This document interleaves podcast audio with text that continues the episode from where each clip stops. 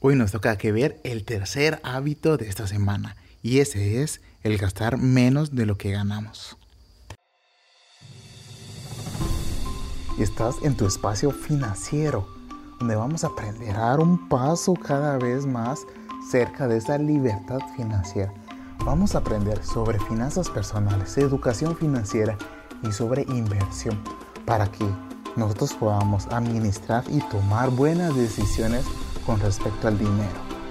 Te invito a que te quedes a escuchar, aprender y que lo pongas en práctica y así tomes el control de tus finanzas.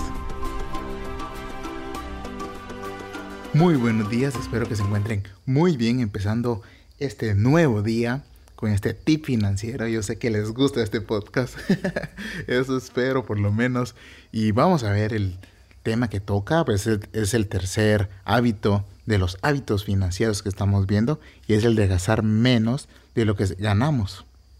Y considero que es uno de los hábitos más saludables que podemos adquirir, eh, podemos adquirir en la vida.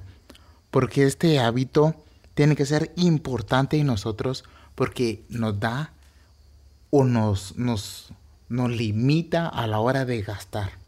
Y eso es bien importante para nosotros, para nuestras finanzas, para nuestra economía, para nuestros amigos, para nuestra nación, para todos, porque nos permite a nosotros tener un poco más de dinero para poderlo destinar para algo, algo bueno, para nuestro fondo de emergencia, por ejemplo, para nuestro ahorro, para nuestro eh, fondo de, de retiro, para las inversiones. Entonces necesitamos también nosotros un tope de gastos. Y mientras vamos adquiriendo esa conciencia de cuánto podemos gastar, vamos a ir descubriendo que nosotros podemos también controlar el dinero y no que el dinero nos controle, porque esta es una parte importante eh, en, el área financiera. No tenemos que dejarnos llevar por el dinero. Hay una frase que hay una frase que dicen que no importa cuánto ganas, sino cuánto te sobra al fin del mes. Porque de qué nos sirve ganar millones si al final se va todos esos millones y, fueron gastos y no fue una inversión. Voy a explicarlo. Esos, esos millones desaparecieron en dinero, dinero. desaparecieron en carros, lujos, que playa aquí, playa allá, amigos esto, amigos los otros. Pero para nosotros, para nuestro futuro, ¿qué pasó? ¿Qué pasó con nuestro ahorro, con nuestra inversión? ¿Qué pasó que salimos de deudas? Entonces, ¿en qué estamos? ¿En qué estamos? ¿En qué estamos pensando? ¿En qué mundo? Entonces, por eso es importante cuánto nos queda al final. Si nosotros logramos mantener o controlar nuestros gastos o vivir bajo lo bajo nuestras condiciones o con lo mínimo o como ustedes lo quieran llamar, pero tener controlados nuestros gastos, gastar menos de lo que ganamos, nosotros vamos a tener una vida financiera plena, feliz y abundante, porque vamos a tener un poco de dinero de sobra para poderlo destinar a diferentes actividades productivas. Podamos ahorrar, invertir, comprar activos, cosas que nos generen a nosotros una estabilidad económica, tanto mejor a futuro, porque presente cuesta hacerlo en el momento, pero que sea futuro y esté seguro para para nosotros y que podamos vivir felices cuando estemos más grandes, que podamos tener esa jubilación adelantada.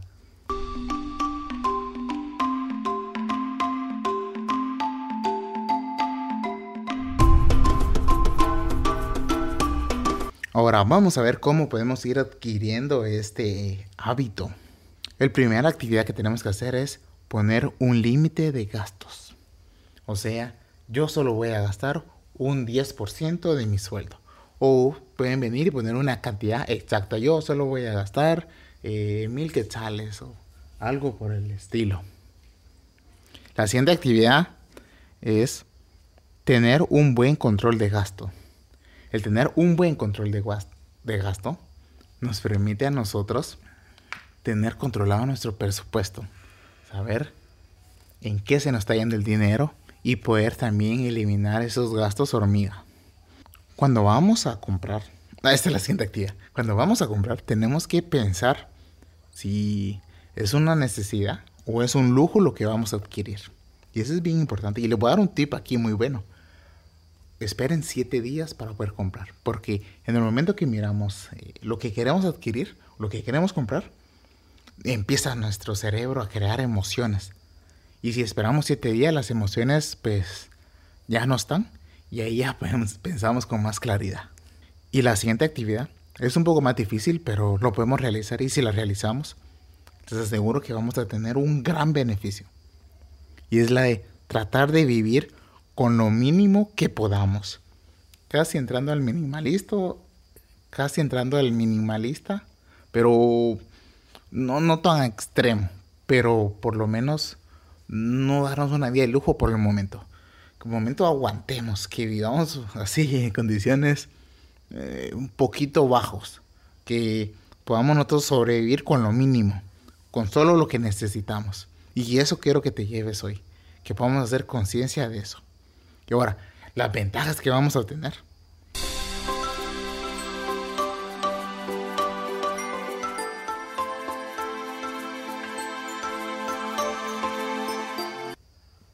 Vamos a tener más dinero, eso sí es seguro, pero hay que destinarlo eh, a inversiones o ahorro. Vamos a tener más poder de adquisición. ¿Qué quiere decir esto? De que si se presenta alguna oferta, una buena oferta, algo de comprar un activo o algo que tenían pensado, pues tengamos ese dinero disponible.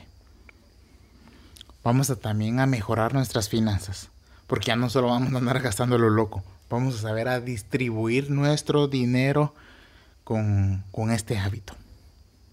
Y por último, vamos a aprender a conocernos financieramente. Porque a veces el gastar, como se lo mencionaba anteriormente, es producido por los sentimientos. Y si nos llegamos a conocer, podemos anular esos sentimientos y poderlos satisfacer de una manera correcta. Porque a veces queremos satisfacer de esos sentimientos comprando y no es la mejor manera hay muchas mejores y más sanas. Así que los dejo con este tema. Visiten mi Instagram, cuidando mi dinero.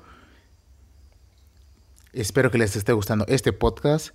Espero muy pronto hablar sobre el proyecto Cuidando mi dinero y también sobre, bueno, el método de finanzas para más vida. Que este método es para que ustedes puedan aprender sobre las finanzas poderle destinar un dinero a las inversiones y que ustedes puedan tener una vida plena financieramente. Espero que les esté gustando este podcast. Si ustedes lo comparten, me hacen muy feliz y muy feliz a todas esas personas que le pueden ayudar. Me despido de ustedes diciéndoles como siempre que todos podemos ponerle orden a nuestras finanzas.